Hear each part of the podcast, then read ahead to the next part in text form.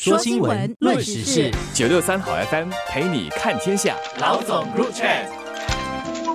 你好，我是联合早报的韩永梅。你好，我是联合早报的洪艺婷。副总理兼经济政策统筹部长王瑞杰，星期二的时候在新加坡国际网络周发表开幕主旨演讲时，宣布推出新加坡网络领导力与毕业生计划。提供基础啊、高级和高管的课程。这个课程呢，明年三月正式开始授课了。为什么觉得这个课题听起来很枯燥？但是其实它相当有趣。它其实是也是应应了全球的技术有一点慢慢走向分离，还有地缘政治所带来一些影响。比如说这周我在。中国出差，我觉得现在到北京来的时候，或者在中国来的时候，你一个人呢不能够只用一张电话卡，这有点难用。当然你可以用一个 data roaming 的卡，但是 data roaming 会很重本嘛。所以在这里有一些你要用一套中国的系统的卡，中国系统的应用啊，比如说你叫车，你要用滴滴打车，你不能够叫 Grab，然后又要一个新加坡的卡，因为当你要跟新加坡联系的时候呢，需要一个新加坡的卡。这个世界的网络已经越来越区分了了，这一点其实会对我们人民带来不方便。但是更大层面呢，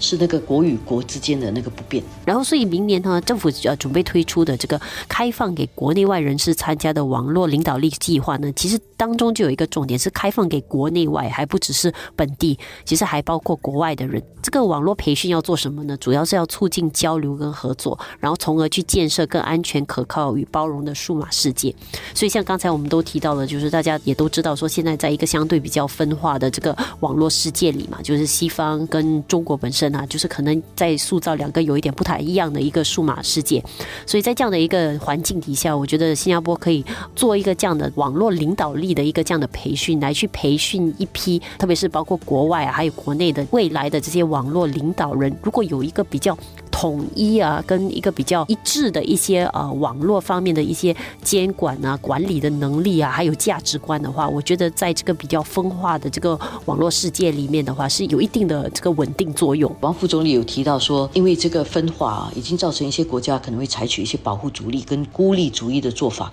其实会降低很多效率的。所以他提出三个建议啦，就是第一个叫通过多个利益相关方跟跨国界的跨部门的合作。去促进大家的关系。第二就是建立一个正确的框架，以共同的规则为支撑，促进利益相关方啊去建设一个有意义的讨论。就换句话说，其实是要建立一个可以共同讨论的平台。那这么一来呢，这些东西都有了，我们才能够加强保护个人免受威胁和伤害的能力了。其实说穿了哦，大家做的所有事情都是为了自己的生存，跟为了保护自己。但是如果分化使，我们不能够好好的。生存跟有效率的过日子和保护自己的话，那是必须要想出一种办法来解决的。这个网络世界哈，真的是那些威胁啦、风险啊，都越来越大了。无论是网安方面的各种层面的一些呃威胁哈，其实都层出不穷了。然后也是各出新招这样。所以我觉得在这个环境下，其实。各个国家，无论大国小国，其实都面对同样的这些挑战啊，就怎么样保护自身的安全。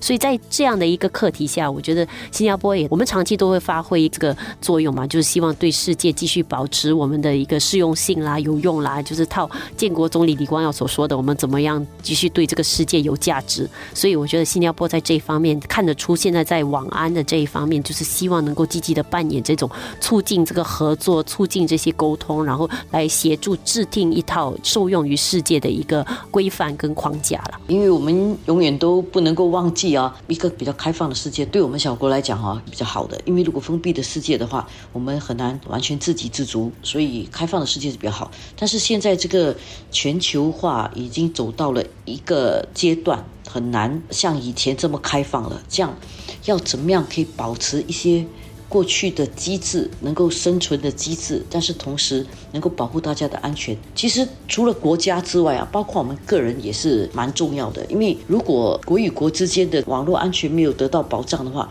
各地的人民其实对网络就开始会产生不信任。然后尤其是当我们自己的网络有时也会出现一些故障啊，比如说银行系统不能够操作啦等等，你慢慢的会俯视了这个大家对这个体制的不信任。所以网络安全在这种时候，也显得特别重要。而且除了故障以外，当然还有一些就是那些不法之徒，呃，一直不断的利用网络的一些弱点啊，来进行各种的诈骗，这个其实也是非常伤人的。所以其实在这个呃宣布底下，其实还有一部分就是新加坡网络安全局哦，也跟这个警察部队联合推出这个打击勒索软件的一站式平台，主要就是向呃受害者提供一些解锁密钥等工具，然后让他们在应对这种勒索软件的时候，能够掌握一些主动的权去做一些解锁的工作。所以像这些的话，其实很多时候我们都知道，现在在网上很多这种称为就是 ransomware 啦，就是勒索了，把你的整个电邮啊什么整个拿过来了，然后就就盗用了各种你的呃个人信息。所以在这样的情况下，啊，有一些个人可以采用的一些工具来去加强防范，我觉得现在来讲也是非常重要的。然后能够普及这方面的这个知识，然后还有怎么样更容易的索取这些援助的方法了。人家都说道高一尺，魔高一丈嘛，每次都有这个问题。网络安全其实也是这样的，因为网络开发的人啊，他就是想尽办法找漏洞。那些不法之徒就从这些漏洞里面找他的利益，呃，这么一来啊，所有的做网络安全的人，其实就跟警察、跟军队保护大家的生命财产是一样重要的。所以，新加坡如果能够在这个网络安全方面啊，能够作为一个重要的一个枢纽的话，不只是对我们国家、对我们呃人民的财产啊有保护作用，对这个世界来讲呢，其实也可以做到我们的一个很中立，而且能够提供一个平台，让不同的观点、不同的声音能够在这里沟通的一个作用。更重要的就在于说，如果网络的这些监管啦，然后甚至我们可以采取的一些做法哦，都做得更完完善的话，就大家其实去呃网络世界的时候，我觉得也会更有信心吧。不然现在可能啊，就随便你现在看到一些东西叫你点击，可能现在大家都不太敢点击，也怕底下不小心点了什么，你就引了一些东西进入你的手机啦或者电脑啦，然后就开放了一个漏洞，然后就随时就会被成被袭击的目标。所以，所以我觉得现在大家都有一点像杯弓蛇影这样，有一点害怕。所以，我觉得如果这个监管，然后监管底下，然后又有更多的一些工具可以教大家怎么更好的做好防范的话，其实呃这些都是很重要的。除了那些会攻击你的财物的啊，还有攻击思想的也有啊。不是有另外一个新闻说三分之二的网民曾经碰到有害内容吗？像这些其实也应该在这个网络安全里面啊，因为精神上面的安全其实也同等重要的。